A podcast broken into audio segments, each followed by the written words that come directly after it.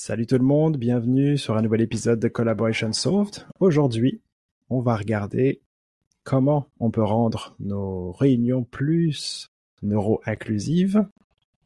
Moi, c'est Pierre-Cyril Denan, mais tu peux m'appeler PC. Et je suis accompagné aujourd'hui de... Bonjour, donc Mélissa Saint-Louis, spécialiste en neuro-inclusion, pronom elle, accord féminin et de Fran, Fran qui utilise aussi le pronom elle et les accords féminins, spécialiste en neuroinclusion et surtout passionnée, nerd, assumée et neurodivergente. On a une belle gang aujourd'hui de neurodivergents. Euh, on va on va bien s'amuser puis euh, on va essayer aussi de euh, de mieux comprendre un petit peu ce que c'est que la neurodiversité et comment est-ce qu'on peut aider les personnes qui ne sont pas nécessairement là-dedans, à mieux comprendre et à mieux euh, inclure des personnes d'autres profils. Nous, on est neurodivergents là tous les trois, donc on sait ce que c'est. Euh, mm-hmm. On n'a pas besoin de définition, mais peut-être que les personnes qui nous écoutent ont besoin d'une petite définition pour savoir ce que c'est que la neurodiversité. C'est quoi cette bibite là Ben, j'ai déjà envie de commencer, Mélissa. Moi, j'ai impulsivement pris la parole, mais euh, est-ce que T'es à l'aise? Vas-y. Euh, non, mais en fait, tu disais, tu sais, ce côté, euh, ah, est-ce que tout le monde en fait partie? Pas tout le monde en fait partie. Je sais plus comment tu l'as formulé dans ta phrase. Puis juste ça, je trouve que c'est un, déjà un bel endroit important parce que euh, la neurodiversité, c'est tout le monde. Dans le sens que, ben, la neurodiversité, c'est différents cerveaux, différents fonctionnements cognitifs, qu'on ait un profil qui soit dit neurotypique ou neurodivergent, qu'on ait des diagnostics ou pas. Dès que j'ai deux personnes avec des expériences, des éducations, des bagages, des connexions euh, cognitives différentes, j'ai de la neurodiversité. Donc, je trouvais déjà important de placer ça parce qu'on entend souvent l'inclusion euh, de la neurodiversité. Puis, quand les gens disent ça, ils pensent à des groupes spécifiques et non pas au fait d'inclure tout le monde. Exact. Donc, pour faire du pouce là-dessus, donc on va parler justement de ce continuum-là de la neurodiversité où tout le monde se situe. Puis à l'intérieur de ce continuum-là, ben, on va avoir les profils euh, qui vont constituer une neurominorité qu'on va considérer comme des profils de personnes neurodivergentes. Donc, on va inclure à ce moment-là l'autisme, le TDAH, euh, des profils 10, donc dyslexie, dyspraxie, dyscalculie, euh, dysorthographie, etc. On va inclure aussi le syndrome de la Tourette. Euh, on inclut aussi la douance, c'est pas inclus partout. Puis, ça reste que la neurodiversité, c'est à la fois un fait de, de ce fait qu'on a cette diversité-là neurocognitive, euh, mais c'est aussi en fait un mouvement social. Puis étant un mouvement social relativement jeune, ben, les profils qui sont inclus comme neurominorités euh, peuvent varier à travers les différents pays euh, à travers le monde. donc nous on inclut ceux-ci parce que c'est ceux qui sont le plus généralement reconnus, mais on peut retrouver aussi d'autres profils qui sont inclus quand on regarde peut-être des documents en Australie ou en Angleterre. donc c'est pas c'est pas quelque chose qui est 100% coulé dans le béton, mais dans ce qu'on va discuter aujourd'hui, on va euh, on, va, se concentrer sur euh, ces profils-là. Puis, euh, donc, les, profils que tu viens de citer, si on veut se donner un ordre d'idée par rapport à la population générale, ça représente. Est-ce qu'on sait déjà combien, combien, combien on est, Combien on est? Est-ce qu'on est en train de take over the world? J'espère. Que oui, même si on est en minorité euh, statistique, je crois quand même qu'on est très présent. Euh, mais j'ai envie de dire que les, les, la littérature scientifique, elle évolue, hein, ne serait-ce qu'autour du consensus, comme elle euh, mm. l'expliquait, il y a le côté de contexte. Ce qu'on sait aujourd'hui, c'est que les, les, les neurominorités, la population donc neurodivergente, composerait 20 à 25% de la population générale. L'enjeu qu'on a là-dedans, c'est qu'il y a encore beaucoup ce, ce ce bouclier diagnostique, c'est souvent des chiffres qui considèrent les personnes qui ont reçu des diagnostics et on sait que l'accès aux diagnostics est en soi euh, parcours euh, de personnes combattantes en ce sens qu'il y a beaucoup de biais, il y a beaucoup d'obstacles, il y a des notions de privilèges. Le seul fait de s'identifier homme ou femme peut donner ou non plus facilement accès à certains diagnostics. Donc 20 à 25 à, continuer d'investir et de, à découvrir, en fait, pour qui est présent dans la population neurodivergente. Hmm. Exactement. Fait que, on parle ni plus ni moins d'un doigt sur notre main de cinq doigts. Euh, puis ça veut pas dire que c'est toutes des personnes euh, à la maison qui ne travaillent pas, donc c'est des personnes qui sont déjà dans les organisations. C'est sûr que il y a des défis au niveau de l'inclusion en milieu de travail qui fait que euh, on a un taux de non-emploi, de chômage supérieur pour certains groupes, surtout l'autisme où ce que il y a beaucoup beaucoup de travail à faire parce que le taux de non-emploi avoisine généralement les 80% Donc on veut s'assurer que par neuroinclusion, ben on voit aussi la valeur ajoutée de chacun de ces profils là puis que les entreprises ben, puissent justement outrepasser les stéréotypes et les préjugés et engager cette euh, main-d'œuvre aussi qui est disponible et compétente. j'ajouterais juste le complément de non-emploi ou de sous-emploi aussi, donc des personnes qui travaillent en mm-hmm. dessous de leur réel profil de compétences. C'est euh, très trop fréquent quand on parle de, des neurominorités. Oui, puis je pense que c'est important d'avoir soulevé le fait que euh, c'est des groupes qui sont compétents parce que même si on peut être classifié comme personne euh, handicapée, donc c'est-à-dire qu'il y a quelque chose qui au quotidien nous empêche de faire quelque chose. On n'est pas nécessairement moins compétent que les autres. On va juste peut-être avoir besoin d'accommodement spécifique. Euh, et puis euh, par rapport au profil que tu as que tu as dessiné, que tu nous as permis de mettre en lumière, Mélissa, est-ce qu'il y a des profils qui sont entre deux est-ce qu'on est juste un seul profil ou est-ce qu'on peut être plusieurs en même temps? En fait, la littérature tend à dire qu'on a plus souvent qu'autrement des multiples profils. Donc, avoir juste un, ça arrive moins souvent que d'avoir plus qu'un. Euh, donc, on peut être à la fois euh, avoir un TDAH et être autiste euh, ensemble. Euh, bon, on rentrera pas dans les détails, mais cliniquement parlant, il y a pas si longtemps, c'était impossible d'avoir les deux diagnostics en même temps parce que les spécialistes croyaient qu'on ne pouvait pas. Donc maintenant, on peut avoir les deux diagnostics en même temps. On peut être à la fois euh, doué et avoir euh, euh, une autre condition. Donc à ce moment-là, on va être considéré comme étant doublement exceptionnel, pas parce que c'est doublement exceptionnel, mais c'est parce qu'il y a deux exceptions à la norme ou deux exceptions à la règle. même si tout le monde est des personnes exceptionnelles, on s'entend. Donc euh, oui, on peut avoir un beau cocktail euh, qui fait que des fois, ben ça peut aller dans le même sens, puis des fois on peut avoir des besoins à l'intérieur de soi-même qui sont contradictoires. Donc surtout mm. quand on a euh, un profil autiste avec un TDAH, ben ça, ça génère plusieurs conflits internes sur les besoins de la personne. Ouais, puis j'ai envie d'ajouter qu'on on continue à mieux comprendre les profils, on les comprend de manière plus nuancée. Il y a aussi tous ces enjeux de qui a été socialisé, homme-femme, qui influencent des fois les manifestations, les observations, les stéréotypes, la reconnaissance, le dépistage. Mais c'est aussi qu'il y a beaucoup de zones de chevauchement de conditions. Donc des fois ça devient complexe de savoir, bon, est-ce que c'est euh, un 60-40 autiste DH? Ça marche pas comme ça. Donc, euh, c'est de regarder le fait que euh, quand on parle de neurodiversité, ça nous permet aussi de décloisonner ces enjeux diagnostiques-là. Et on peut être une personne neurotypique. Puis là, j'aime bien dire neurotypique ne veut pas dire ennuyeux et plate. C'est juste typique dans ce sens de pas de conditions divergentes. Et vous savez quoi? Il y a de la neurodiversité chez les personnes neurotypiques. Fait que on a des manifestations différentes, même qu'on n'est pas un profil neurodivergent et d'éclater tout ça tout en considérant quand même les, euh, la, reconnaissance du diagnostic et de tout ce que ça peut apporter pour mieux se comprendre, mieux se connaître, identifier aussi des zones qui peuvent être de, souffrance pour certaines personnes ou de, de handicap, mais d'éclater tout ça nous permet de dire, ben, la neuroinclusion nous permet d'inclure plein de gens dans plein de fonctionnements, que tu sois très, très neurodivergent ou juste un peu, ou que ce soit une journée qui soit moins facile ou plus facile. Je veux dire, le but, c'est vraiment d'avoir des, des conversations qui nous, sortent un peu de ces conversations de gatekeeping, de diagnostic, de preuves, de mmh. médicalisation, etc.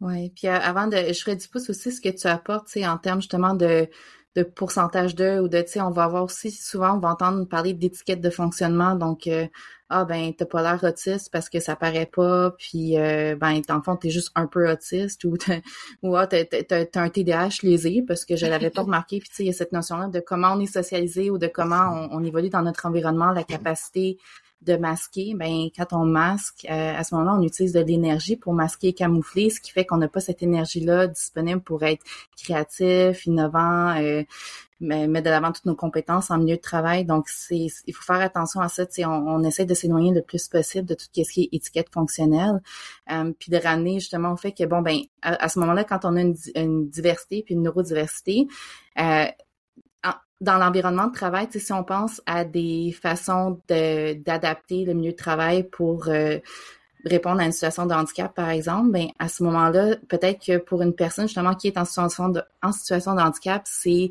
nécessaire, mais pour une personne euh, qui n'a pas cette situation de handicap-là, ça pourrait être un avantage, ça pourrait être euh, attrayant. Donc, des fois, dans le dénominateur commun de tout ça, ben, une mesure adaptative pour une personne peut être bénéfique à plein d'autres personnes. C'est juste que la, la, question de nécessité va varier d'une personne à l'autre. Ouais. Puis je, j'ai vécu moi ce, ce, ce, processus de, de masking, là, le fait de, de, mm-hmm. de euh, cacher involontairement, je veux dire de manière euh, euh inconsciente, euh, mon, mon TDAH, tout simplement parce que je ne savais pas, j'étais pas encore diagnostiqué. Donc après 40 ans de masking, on est vraiment très bon. Donc si les autres ont rien vu, c'est normal, ça fait 40 ans que je m'entraîne tous les jours. Mais la charge cognitive que ça crée au jour le jour est énorme. Mm-hmm. Et Mhm. On est, on peut paraître moins productif et des fois on est moins productif. Faut, faut vraiment dire la vérité. Aussi parce que je suis, euh, je prends à ma charge quelque chose qui euh, me pompe de l'énergie tout mhm. simplement. Puis là, si on, on était dans l'exemple des, des réunions, euh, si je peux faire un, un petit exemple sur une réunion que j'ai eue moi par exemple dans, récemment dans la semaine. Euh, on est tous en équipe, on est dans une petite salle fermée avec des beaux néons au-dessus comme on l'aime, avec euh, la télé qui diffuse euh, notre écran d'ordinateur, gros brainstorming, tout le monde est hypé, moi je suis caféiné et sucré à mort, donc moi je suis prêt. Mais à la fin de cette réunion-là, je suis complètement brûlé. Mm-hmm. Il y a eu comment dire, le, plafonnier m'explose la tête. Euh, le nombre de questions sur des questions qui ne sont pas répondues me font complètement perdre le fil. Je, je, je suis même pas en capacité de prendre des notes. La seule capacité que j'ai, c'est de m'occuper le cerveau à faire autre chose. Mm-hmm. Mm. Puis ça, c'est ça, c'est une réunion, mais j'en ai vécu euh, des milliers comme ça. Parce qu'on s'entend qu'on ne vit pas à l'ère de la réunion... réunionnité du tout. Là, non, pas du tout. C'est pas 80% de nos horaires. Là. Il y a tellement de choses à, à ce que tu disais, puis je veux juste faire un, un petit une petite parenthèse avec, c'est pas pour rien qu'on a vu aussi un essor des discussions autour de la neurodiversité suite à la pandémie, parce que ben, je sais pas si vous saviez qu'il y a eu une pandémie, mais euh, il y a eu une pandémie et euh, ça a entraîné le fait que ben, pendant longtemps on disait le télétravail, euh, ça, on va se calmer, c'est impossible, c'est pas réaliste, c'est un caprice. Ah, on n'a plus le choix et on a été capable de se revirer sur un dixaine, comme on dit. Et ce que ça a créé, c'est que plein de personnes donc se sont retrouvées en télétravail et beaucoup de personnes neurodivergentes tout d'un coup avaient accès à un potentiel, à un environnement de travail qui leur donnait tellement plus d'espace pour être elles et eux-mêmes. Et ça a fait qu'après, quand il est venu le temps de retourner, le clash était beaucoup trop grand. Moi, je me souviens la première fois, je suis retournée dans mon bureau après euh, des mois à avoir travaillé en télétravail et euh, j'avais juste envie de me cacher sous mon bureau en petite boule. Je me souvenais même pas comment j'avais déjà fait pour fonctionner minimalement dans cet environnement-là. Donc, euh, je trouve que c'est tellement important ce que tu nommes et que ça va faire le pont pour la suite de la conversation. C'est ça, parce que quand on finit par avoir l'occasion de laisser tomber ce masque-là, puis qu'on réalise toute l'énergie qu'on y mettait, retourner en arrière est quasi impensable. Puis la même chose peut venir avec le fait d'avoir son diagnostic tardivement, parce que ça arrive souvent qu'on ait le diagnostic tardivement de par le fait que les enfants ont leur diagnostic. Donc, du coup, ça rappelle plein de choses aux parents qui vont comme, eh ben, peut-être moi aussi, parce qu'il y a la composante génétique très forte souvent euh, à considérer dans tout ça aussi. Mais quand on a le diagnostic à ce moment-là, puis qu'on comprend la mécanique de son cerveau et pourquoi on a de la difficulté dans tels éléments, puis pourquoi on a de la facilité ailleurs, ça devient difficile de faire comme avant. Fait que des fois, quelqu'un va avoir un, diagnostic, puis on va leur dire tout d'un coup, ah ben là, ça paraît.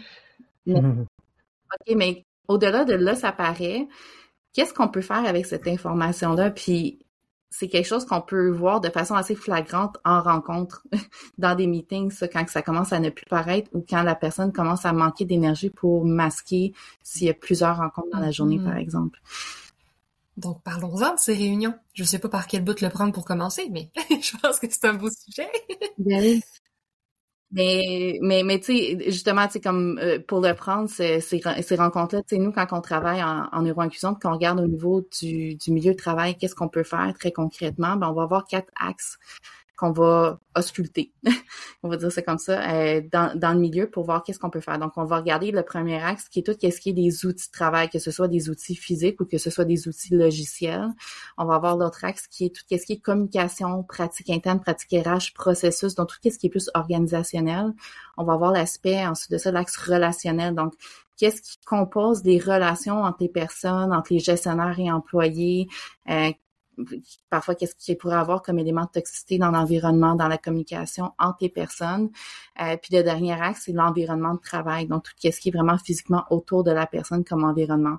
Donc ces quatre axes-là, ben, on peut venir les appliquer puis les apposer à une situation de réunion puis voir ok qu'est-ce qui marche pas puis qu'est-ce qu'on peut améliorer puis qu'est-ce qu'on peut comprendre euh, de la réalité d'une personne neurodivergente. Puis là, je vais ramener euh, juste le point que chaque personne neurodivergente est différente les unes des autres. Donc, une personne autiste est une personne autiste. Puis si on a deux employés qui sont autistes, ben c'est deux personnes à part entière qui vont avoir potentiellement des besoins euh, différents les unes des autres.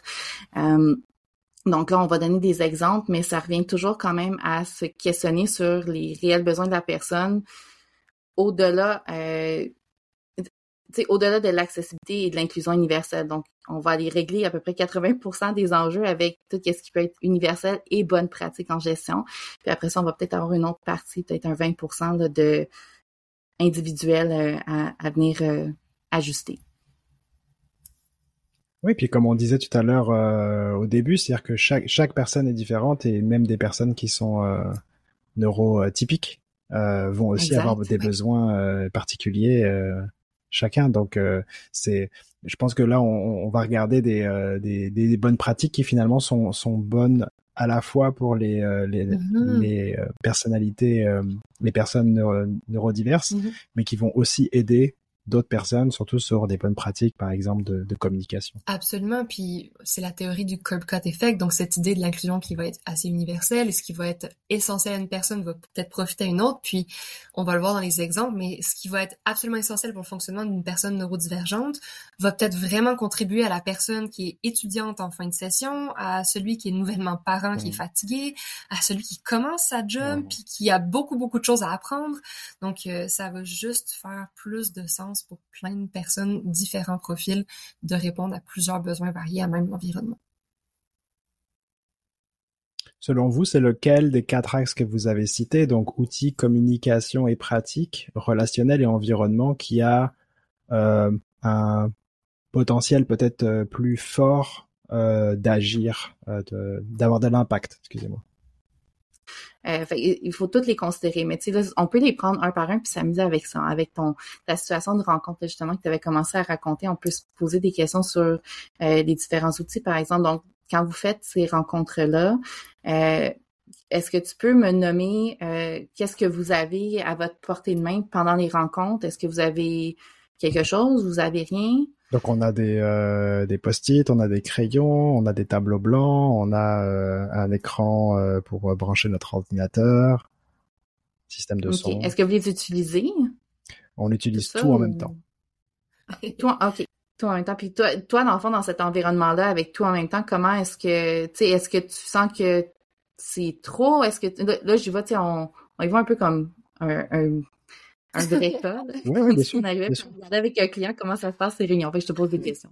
Ben, c'est sûr que euh, ça va être. Euh, il y a principalement un outil qui va prendre la majeure. Donc euh, moi, je vais me réfugier dans mon ordinateur ou dans mon post-it pour prendre des notes, même si on est déjà en train de se poser des questions ou autre, parce que le médium est là, l'idée est déjà dans ma tête, puis je, je vais aller me réfugier dans quelque chose qui va me focaliser, par exemple. Puis je, te laisse revenir, mais ça, mais moi, juste envie de dire, j'écoutais ta description et de, ce qui est à portée de main, puis je sais déjà que moi, je suis en train de griffonner sur les post-it et absolument pas en train de m'en servir de manière euh, productive dans ce cas-ci. Mais en même temps, c'est productif pour moi parce que je vais passer mon agitation motrice exactement là-dedans. Mmh. Il y a un aspect préparation aussi. C'est ça, l'utilisation des outils peut être euh, différente d'une personne à l'autre, puis ça va aller dans la perception aussi qu'on a de ces outils-là. Donc là, quand on parle d'agitation motrice, bon, mais ben, ça peut passer dans le post-it, comme Fran a dit. Ça peut passer à travers euh, d'un fidget toy, puis le, le, télétravail, puis les réunions virtuelles a eu ça de bon que quelqu'un pouvait avoir son fidget toy, puis personne ne le savait, parce qu'on ne le voyait pas dans l'écran, tu sais. Mm-hmm. Mais là, quand on se retrouve dans une salle de réunion, c'est quoi la perception ou le préjugé qu'on va avoir face à quelqu'un qui a un fidget toy devant tout le monde? Est-ce que cette personne-là, elle est moins compétente? Est-ce qu'elle est moins sérieuse? Ou est-ce qu'on peut juste accepter qu'elle va moins shaker de la patte parce qu'elle est en train de manipuler un puppet? Exact. C'est quoi un fidget toy? Juste euh, pour, Un euh, objet à, manipuler, donc il va avoir tous ces, ces petites euh, toupies, les spinners. Moi, j'ai mon élastique toujours dans les mains, donc c'est vraiment pour fidgeter, donc pour jouer avec tes doigts et passer de l'agitation motrice.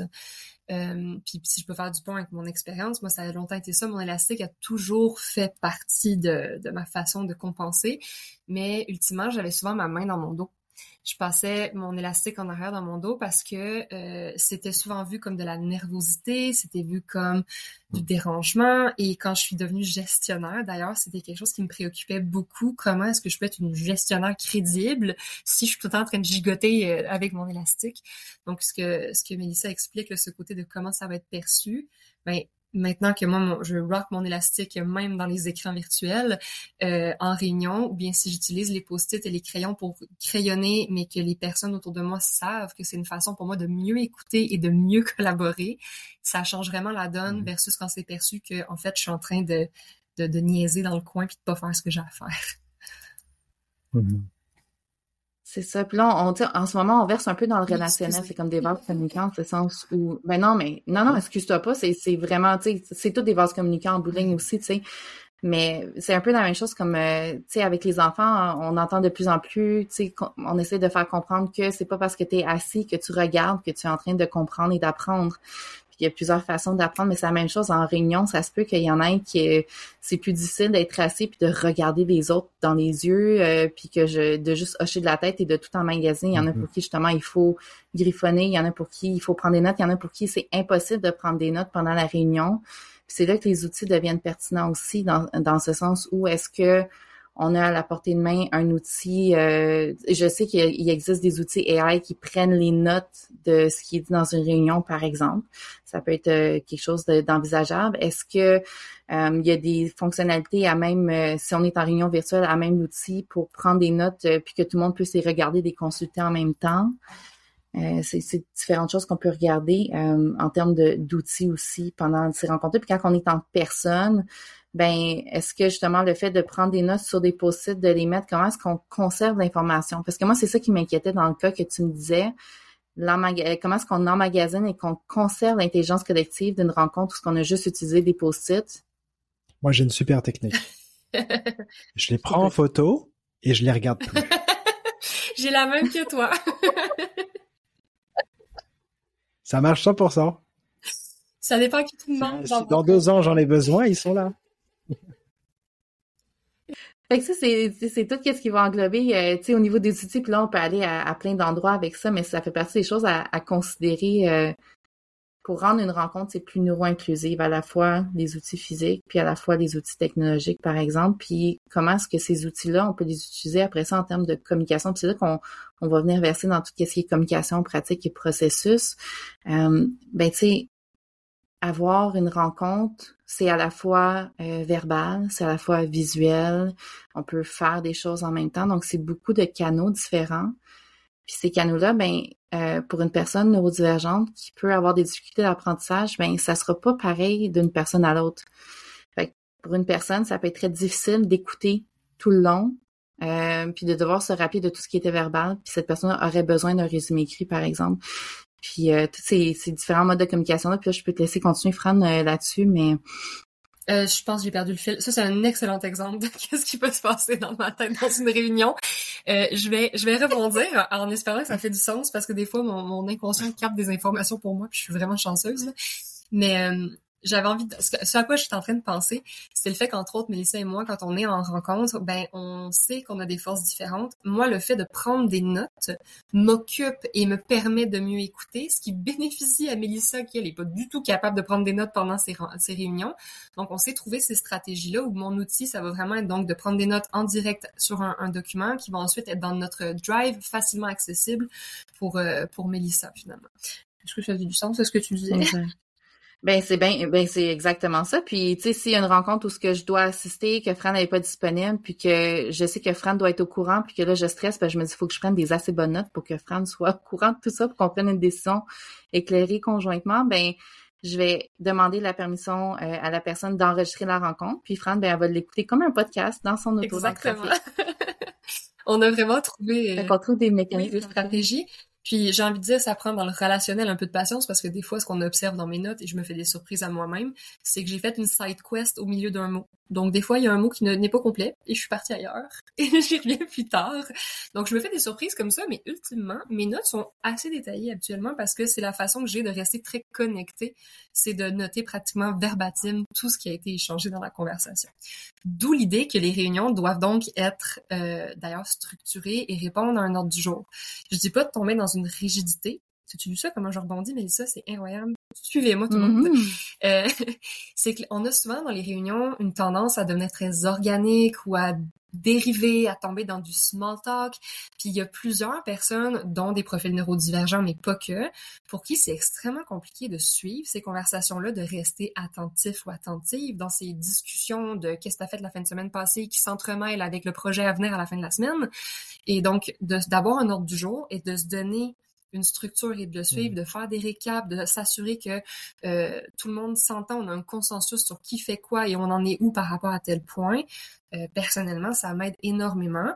Euh, c'est quelque chose que j'ai même développé la stratégie là, de faire un peu ce que j'appelle la, la, la, germaine, puis de dire bon, ok, on va récapituler s'il vous plaît, si j'ai bien compris, est-ce que tac tac tac tac tac, ça m'aide et ça semble contribuer aussi à plusieurs personnes quand je suis en rencontre d'habitude. Mmh. Mmh.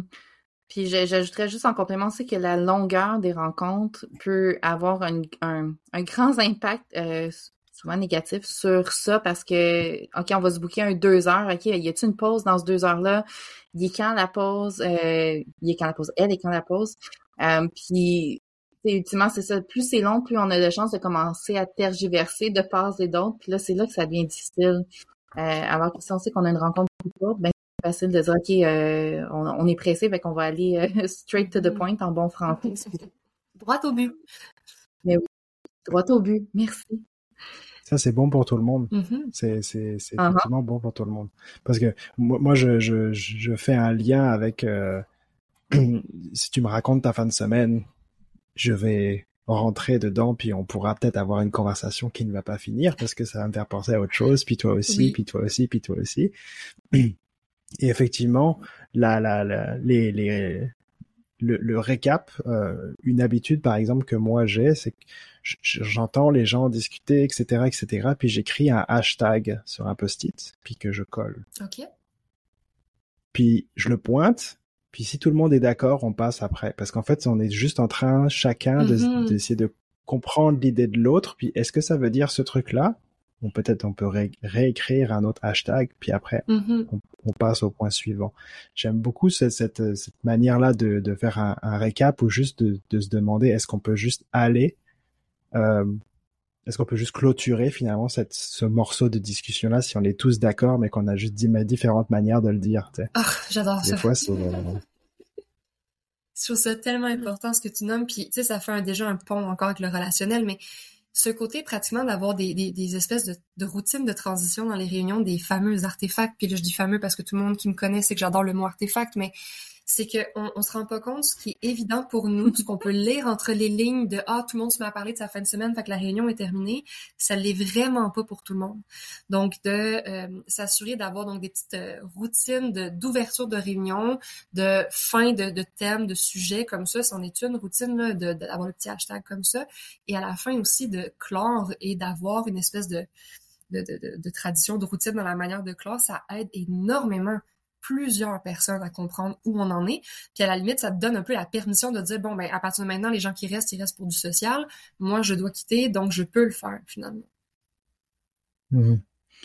C'est ça. Puis je peux quitter sachant aussi ce que j'ai à faire ou ce que chaque personne a à faire avant la prochaine Mhm. rencontre ou au terme de cette rencontre-là, parce que des fois, ça peut aussi s'étioler d'une façon un peu euh, organique où est-ce que on c'est pas trop clair qui a quoi comme livrable, qui a quoi comme responsabilité euh, pour la prochaine rencontre. Puis peut-être que ça s'est dit entre deux trucs à un moment donné, puis ça semblait évident alors que ça ne l'est pas nécessairement. Donc, de terminer la rencontre avec cette routine-là aussi de, bon, ben, voici ce que chacun a dans son lot. Est-ce que tout le monde est confortable, tout le monde a le temps, tout le monde est apte à faire ça? Oui, non, peut-être, qu'est-ce qu'on réattribue? Parfait, merci. Tout le monde a qu'est-ce qu'il a besoin pour continuer. On peut euh, clore la réunion, par exemple. Ouais, puis, euh, excusez, ça m'inspire tout ça. Euh, tu sais, tu expliquais que t'as ta routine du hashtag, puis ce qu'on veut aussi, c'est formaliser des processus parce que quand toi t'es pas là par exemple ben qui va avoir peut-être cette fonction là est-ce que les autres s'y attendent? Est-ce que quelqu'un leur prend? Puis est-ce que l'information va être transmise advenant qu'il y a une personne qui est absente? Donc plus on va créer de la neuro-inclusion là même les processus de manière à ce que ce soit euh, pérennisé là peu importe qui est là ou pas là plus ça va être facile, ça va être automatique, les gens vont être habitués, il y a une personne qui va prendre le rôle quand l'autre personne qui fait d'habitude n'est pas là, et ça va moins reposer sur les épaules d'une personne puis euh, ses ressources du moment finalement. Puis excuse-moi, tu m'ouvres la porte, mais j'ai envie de rentrer aussi, tu sais, à quel point quand on parle, tu sais, on parle de neuroinclusion puis de comment ça peut avoir des impacts positifs à d'autres égards que juste pour les personnes neurodivergentes, ben quand on pense à des certaines responsabilités, parfois en réunion, puis qu'on pense aux stéréotypes Oui. de genre, ben ça peut venir aussi là-dessus dans ce sens où c'est toujours euh, le- je je dis pas que c'est toujours, mais dans une situation, par exemple, où ça serait toujours une femme qui prend les notes parce que généralement, c'est ce qui est attendu d'eux. Puis que là, à une certaine rencontre, tout d'un coup, euh, la personne qui faisait tout le temps n'est pas là, là, ça retombe sur les épaules de la prochaine femme qui est là, alors que Mm. Tu sais, euh, un, un homme pourrait le prendre en charge. Fait que ça, ça permet aussi de répartir les responsabilités des fois quand il peut y avoir des stéréotypes de genre associés à certaines tâches. Absolument. exemple. Traditionnellement, les rôles cléricaux, cléricaux, cléricaux, cléricaux, Oui, euh, étaient très associés aux personnes qui s'identifient ou présentent femmes. Donc, justement, encore une fois, de formaliser, mais c'est pas juste neuro-inclusif, c'est vraiment dans une considération de l'inclusion plutôt intersectionnelle et on va éviter là, des inéquités, peu importe le stéréotype qui sera déclenché à quel moment par quelle tâche, finalement.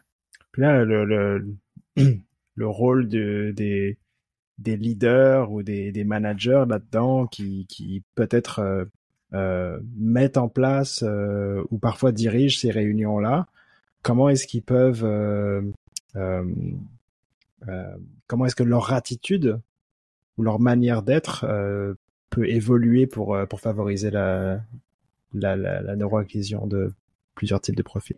Donc, euh, en termes de leadership puis d'inclusion euh, dans les rencontres, ce- que j'entends souvent, puis ce que j'ai j'ai peut-être déjà expérimenté, c'est que, tu sais, quand, quand on est une personne neurodivergente, on est souvent trop ou pas assez. C'est- rare que, comme si on ne se met pas à masquer de façon euh, intense, c'est tout trop ou, trop ou, ou pas assez. Puis, tu sais, dans le cas, par exemple, d'une personne euh, qui euh, pourrait avoir une plus grande impulsivité, donc un, un phénomène qui peut arriver plus souvent peut-être avec une personne qui a un TDAH, mais c'est quelqu'un qui va vouloir parler souvent, beaucoup en réunion, euh, qui va prendre beaucoup de place. Bon, mais comment est-ce qu'on réajuste l'équilibre dans la prise de parole sans brimer la personne ou sans la faire sentir comme s'il y a des trop puis qu'elle essaie de prendre la place puis que euh, ça brime l'ego des autres personnes parce que cette personne-là, on pense que c'est juste son ego qui veut briller. Donc, euh, ça, ça peut être un cas, comme ça peut être euh, le cas à, à l'inverse, où est-ce que, par exemple, on a une personne justement qui ne prendra pas parole euh, aisément dans la rencontre. Puis là, on peut sortir du cadre de la neurodiversité puis juste parler d'une personne qui est introvertie, par exemple. Euh, mais quelqu'un qui va pas nécessairement toujours prendre parole dans, dans les réunions, donc qui va pas être perçu comme une personne qui, qui a du leadership, une personne qui a des opinions, qui, qui est valide dans son rôle, alors que cette personne-là, mais peut-être qu'elle, elle a besoin de consommer l'information, de la décanter, de l'agencer et de revenir peut-être après la réunion à l'écrit avec un résumé de ce qu'elle, elle a compris. Puis on vit à cette ère où est-ce qu'on est dans l'instantanéité à plusieurs égards. Ben, c'est-tu vraiment important de toujours tout régler au moment même que la réunion a lieu? Ou est-ce que le fait de décanter l'information, en dehors des fois de l'émotion, peut avoir une grande valeur ajoutée, tu sais? Fait que c'est dans la perception puis dans ce rôle de leadership-là de, de comprendre qu'il y a différentes prises euh, de parole peuvent être pas nécessairement de la parole, mais qui peuvent être faites à l'écrit aussi pendant les... Euh, j'ai envie de dire, le but, c'est pas non plus de tomber dans... Parce que c'est souvent la perception, c'est « Ah, on va faire ça juste pour une personne », tu sais. Non, c'est vraiment une conversation, c'est une co-responsabilité. Moi, c'est idéal que je me connaisse le plus possible dans c'est quoi mes défis, c'est quoi mes besoins, c'est quoi qui m'aide. Mais ça, aide quand l'environnement... Euh, euh, à des processus clairs. Puis là, ça reverse un petit peu dans les processus juste avant, mais je suis quelqu'un qui peut être très impulsif, je peux prendre beaucoup de place dans les conversations, je deviens passionnée en plus, donc euh, ça devient un one-woman show si je m'arrête pas. Donc je sais qu'il y a une portion qui m'appartient, mais plus les processus vont être clairs et que je vais savoir quand est-ce que je vais avoir l'espace pour prendre parole ou que je vais avoir un temps pour prendre parole, juste ça, ça va me rassurer parce que des fois, je tombe dans une impression de faut que je saisisse la moindre opportunité pour tout déballer mon sac parce qu'après, plus personne va m'écouter. En contrepartie, les outils, les outils m'aident parce que je peux me prendre des notes, fait que mes impulsions, je les lance sur la feuille. Ça me permet même des fois de structurer mes idées, d'intervenir plus, euh, de manière plus adéquate et plus pertinente rendue à mon tour. Donc, je pense que c'est encore une fois, tout est dans tout, hein, les vases communicants. Donc, d'avoir des gestionnaires ou des personnes qui facilitent la, réunion, qu'on s'assure qu'il y a des tours de parole, mais que c'est pas sous pression que tu es obligé de répondre, mais qu'en même temps, tu sais que ton tour va arriver à un moment donné. Tout ça va contribuer à ce qu'il y ait une espèce d'équilibre qui se fasse. Puis ça arrive des fois que je déborde, puis les gens vont me faire comme vont me faire un petit signe, je vais compter sur quelqu'un pour me dire de wrap it up. c'est correct, je le prends pas personnel parce que je le sais. Ah, les balises, ça, aide toujours. Hein. C'est ça, ça aide tout le monde en fait. Hein. Exact. Excuse-moi, Mélissa. Non, non, c'est correct, mais c'est ça, ces balises-là, oui, puis les balises euh, dans un cercle de communication et de consentement. Donc, tu sais, euh, quand on sait, par exemple, qu'on a cette co-responsabilité-là de, mettons, Fran, puis je m'inclus là-dedans aussi, tu sais, qu'on est très volubile, puis que je sais qu'avec l'autre personne, tu sais, on a eu cette discussion-là de si je prends trop de temps ou trop de place, puis qu'on a besoin d'avancer sur autre chose, fais-moi gentiment signe. Ben, il y a un consentement qui fait qu'il y a personne qui est heurté dans tout ça. Puis peut-être que la personne, si on lui donne pas l'opportunité de faire un signe, ben elle se sentira jamais à l'aise de le faire, là, puis elle, va juste être comme, oh mon dieu, elle va-tu arrêter de parler alors qu'elle aurait juste pu avoir l'autorisation de mm-hmm. faire un petit signe, puis Enfin, il faut, juste se parler. c'est compliqué. ça revient tout le temps à communiquer nos besoins et nos limites. Là. Moi, je te le dis, je reviens tout le temps à... En fait, on n'a pas appris à communiquer comme il faut. C'est plate de même, là. C'est des enjeux de communication et d'intelligence émotionnelle. Tout le temps. je vois, si je prends pour pour euh, pour exemple, moi je suis euh, de, du genre de personne à à pas aimer avoir le tour de parole et à avoir euh, aimé avoir le temps de décanter l'information, etc. Mm-hmm. pour euh, pour pouvoir répondre au mieux. et j'entends, ça, ça, fait plusieurs fois que que vous vous parlez de ça. C'est comme comme quasiment une voie vers la, la la collaboration asynchrone, le fait de pouvoir euh, euh, réécouter euh, quelque chose dans un moment où on est disponible, de pouvoir aussi contribuer à une discussion ou à une décision pas dans l'instant. Mm-hmm. Euh, tout ça, ça prend des, des aménagements. Est-ce que c'est possible dans l'environnement qu'on a qu'on a aujourd'hui avec les outils qu'on a aujourd'hui? Oui, ben écoute, je pense que oui, on a tous les outils pour le faire, puis on peut le faire à moindre coût en ce sens où, euh, tu sais, justement, si on est capable d'enregistrer la rencontre, ben à ce moment-là, on a l'opportunité de l'écouter en différé. Quelqu'un justement qui euh, aurait manqué un morceau, qui aurait besoin de se référer à ce morceau-là, ben il peut retourner l'écouter mais on, revient à cette à ces options-là, au multimodal, tu sais, dans mm. ce sens où euh, selon les besoins des personnes, ben je peux avoir de l'information à l'écrit, je peux avoir de l'information euh, auditive parce qu'on en a parlé, puis c'est chaque personne va avoir ses préférences. C'est juste qu'il y en a où ce qu'on peut avoir une situation de handicap euh, par rapport à certains canaux, ce qu'il faut s'assurer d'être universellement accessible, mais on, commence à avoir tellement de technologie qu'il y, a plus tant d'excuses pour ne pas le faire versus avant, tu sais, avant, c'est pas la même affaire. Il peut y avoir quelqu'un qui dactylo, puis euh, c'est pas la même chose, tu sais. Ah, je suis juste en train de penser au son d'une dactylo, puis je suis comme, je sais pas si j'aurais pu fonctionner dans cette ère-là, personnellement. Oh my god. Mais écoute, quelle smooth transition vers l'environnement. C'est que la personne des vues, j'ai jamais vu ça. Oui. Les néons. C'est quoi? On est mieux, on est mieux à la, au bureau. Moi, personnellement, je suis mieux au bureau.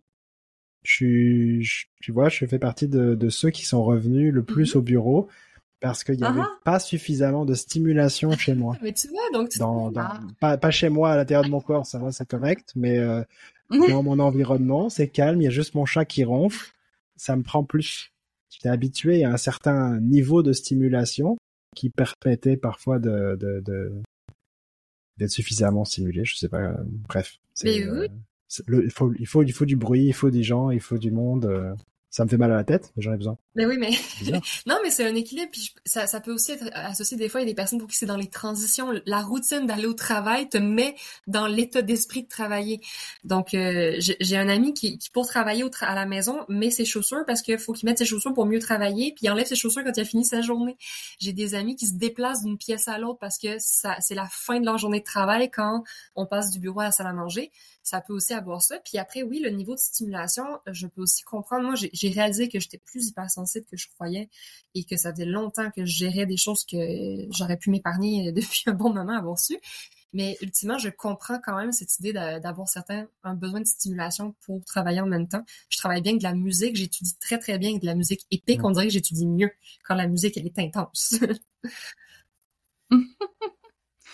Mais c'est ça, tu sais, ce besoin de hypo, de hyper stimulation, euh, ça fait partie de ça. Puis, tu sais, moi, pour ma part, ça fait quoi, ça fait aujourd'hui, ça doit faire plus que 12 ans que je travaille de la maison. Tu sais, je, je suis une hipster du, du télétravail.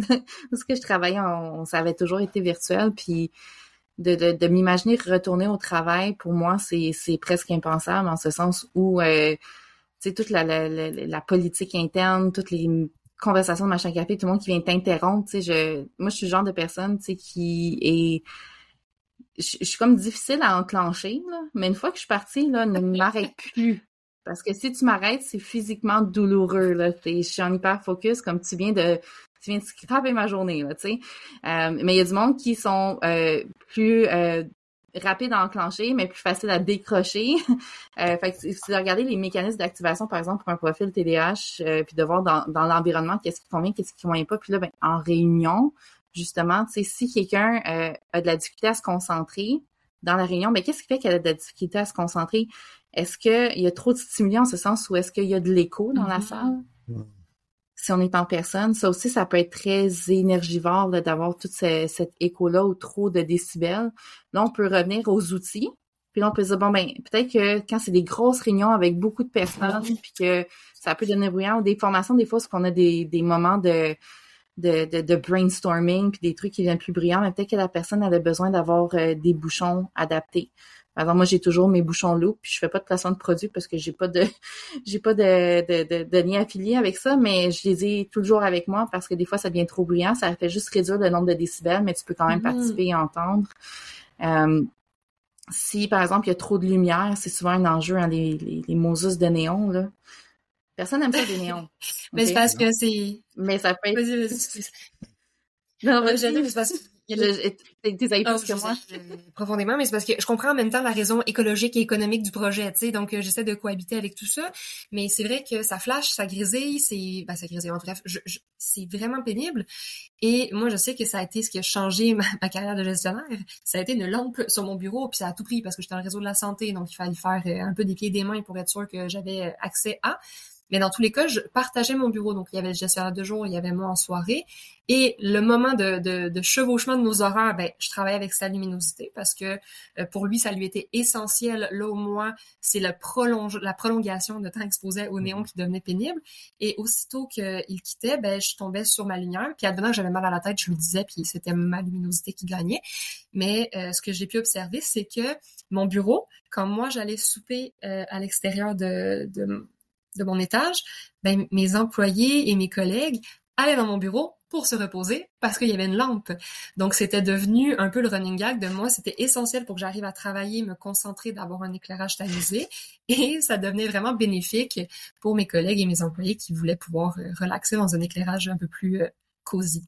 Ouais, et puis ça joue aussi avec le j'avais pas pensé au comment dire euh, à l'exemple de l'écho, puis effectivement, ça, ça m'a rappelé des, des, souvenirs en fait de d'endroits euh, très bruyants où on fait du brainstorming pendant trois heures avec euh, de l'écho mmh partout, puis t'as juste envie d'aller aux toilettes euh, et d'y rester toute la journée mmh parce qu'au moins c'est calme.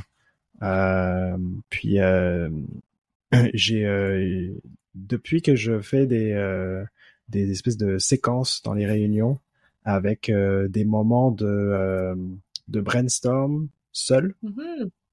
mm-hmm. en silence, chacun dans son coin, et après, on, on, fait une collection des notes. Moi, je me sens super bien. Ça me fait du bien. Mais c'est aussi un moment où tout le monde peut se retrouver avec soi, même sans musique, sans rien. C'est genre vraiment juste le bruit du crayon. C'est pas mm-hmm. plus que ça. Euh, ça crée des, ça crée des temporalités, ça casse des rythmes. Et c'est, euh, j'ai pas eu de feedback de personnes qui m'ont dit c'est agréable ou pas ou j'aime pas, etc. Euh, en tout cas, moi j'ai vu vraiment personnellement quelque chose de positif là-dedans, le fait d'avoir ces, ces, moments euh, blancs un peu euh, neutres. Mm-hmm. Mais oui, puis des fois, ça prend pas euh, quatre heures se recharger la batterie. Là. Ça peut être vraiment juste de créer ces moments. On se ressource, on se recentre et on repart pour un autre petit sprint. C'est que c'est le marathon bruyant et euh, hyper stimulant qui peut être long. Là où faire plusieurs petits sprints peut être très fonctionnel. Je pense que c'est d'avoir les conversations puis de se parler et de, rentrer dans cette discussion de c'est quoi tes besoins puis c'est quoi euh, tes forces, puis c'est quoi qui t'aide à accéder à ton potentiel et non de tomber toujours dans l'équation du déficit, puis de qui dérange qui, puis qui par quoi. Donc c'est juste comme de, changer la loupe de place, je trouve, comme conversation. C'est ça. Puis quand on revient au multimodal, justement, ben, tu sais, t'as des personnes qui processent mieux l'information quand ils le mettent sur papier. Il y a du monde qui ont besoin de le processer verbalement. Je sais que moi, les, les lumières s'alignent quand je peux le dire verbalement, mais euh, ça peut être surstimulant pour une autre personne qui a le besoin justement de l'écrire, alors que si moi je me mets à, lire tout ce que tout le monde écrit, je vais être moi surstimulée de mon côté. Euh, mais quand on réussit à avoir du multimodal, on peut créer cet équilibre-là pour les besoins de chacun et chacune un peu plus mm-hmm. facilement. Mais moi, j'adore euh, ce que tu fais. Comme je te donne un Sérieusement, oui, c'est une des rares fois que j'ai entendu ça, puis je trouve que c'est une super belle technique. C'est ça. On l'applique en formation, par exemple, tu sais. Mais, euh, mais de voir euh, quelqu'un qui l'applique en réunion, je veux dire, tu as eu un instinct neuro Eh ben, c'est, c'est, euh, ça, ça fait plaisir. Merci beaucoup. j'espère que les personnes qui font les réunions avec moi aiment ça aussi. sinon, c'est juste pour moi. Lancer des fleurs, cadeau pour moi. Mais après, sinon, c'est de se dire, ben, si ça me bénéficie pas, est-ce que ça me coûte beaucoup plus cher? Est-ce que, à la limite, je fais autre chose pour me distraire en attendant que les gens reviennent pour que moi, je redevienne productif ou productive avec les autres? Tu sais, ça peut être à moindre coût comme ça, puis c'est de l'équilibre, puis c'est de s'entendre, tout simplement. Hmm. Si j'essaie de résumer un petit peu les, les choses euh, qui m'ont qui m'ont marqué un petit peu dans, dans cette discussion là on est dans le euh, juste parlez-vous, quoi. okay. euh, euh, premièrement, oui. parlez-vous, puis essayez de, de, regarder de quoi les gens ils ont besoin plutôt que de leur demander c'est quoi leur handicap, mm-hmm. puis euh, de les juger par rapport mm-hmm. à ça ou d'avoir une opinion négative par rapport à ça. Le plus possible, par rapport à ces besoins-là, on va pouvoir se créer des balises, se pouvoir créer, des instants où on est à l'écoute de ce qui se passe à côté, puis surtout euh, comment est-ce qu'on va rentrer en interaction, en collaboration avec les autres. Mm-hmm. Là, on parle juste de, de meeting. Et les routines. Les routines, on les, on les aime euh, quand on élève nos enfants, mais on en a besoin aussi en tant qu'adulte parce que ça réduit l'anxiété, euh, ça permet de savoir ce qui va s'en venir et de se préparer aussi. Et puis, euh, restons courts, restons concis. Pas de réunion pendant trois heures si on peut aussi euh, se trouver un environnement qui est propice euh, en termes de euh, d'espace, pas juste confiné avec des lumières et, des ordinateurs, ça fera du bien à tout le monde, pas juste pas juste au nouveau d'hiver. Exact. Et moi, je mm-hmm. souligne ta transition vers la clôture. Là. Je trouve que c'est prévisible, puis j'aime ça. mais merci encore, Mélissa et Fran. Comment est-ce qu'on peut vous rejoindre? Ben écoute, si ça me revient, je vais faire un post là-dessus. fait que tu peux me suivre sur ben LinkedIn. Exactement. Sur LinkedIn, c'est là qu'on peut nous rejoindre, c'est le meilleur endroit. Mélissa est la plus active de nous deux, puis de temps en temps, j'ai, je fais des surprises. Fait que je vous garde on edge avec mes posts. Parfait. Oui. Nuance.com. Nuance.com aussi. Nuance.com. N-U-N-S-E. Euh, puis c'est ça sur LinkedIn. Donc, on a beaucoup de formations. C'est quelqu'un qui veut creuser sur la neurodiversité. Euh, on, les donne euh, pour des groupes en entreprise ou on les donne aussi avec l'École des entrepreneurs du Québec à différentes dates. Donc, comme c'est subventionné, surtout en période de récession, ça peut être intéressant d'avoir ces belles formations de qualité à plus petit prix. Donc, c'est comme ça qu'on peut se trouver très facilement. Ça nous fait toujours plaisir de répondre aux questions ou de, de juste discuter. De se parler. Toi, t'es dans tout, on revient à, cette conclusion-là. merci beaucoup d'avoir d'avoir dit oui à mon invitation. Ça m'a fait très plaisir de vous avoir. Merci à toi, c'était vraiment une belle conversation. Merci. Vraiment. À bientôt. Bye. Épisode, euh, retrouvez euh, les trucs et astuces de Fran et Melissa dans la newsletter de collaborationsoft.com. Et je vous dis à dans quelques semaines pour un nouvel épisode. À bientôt.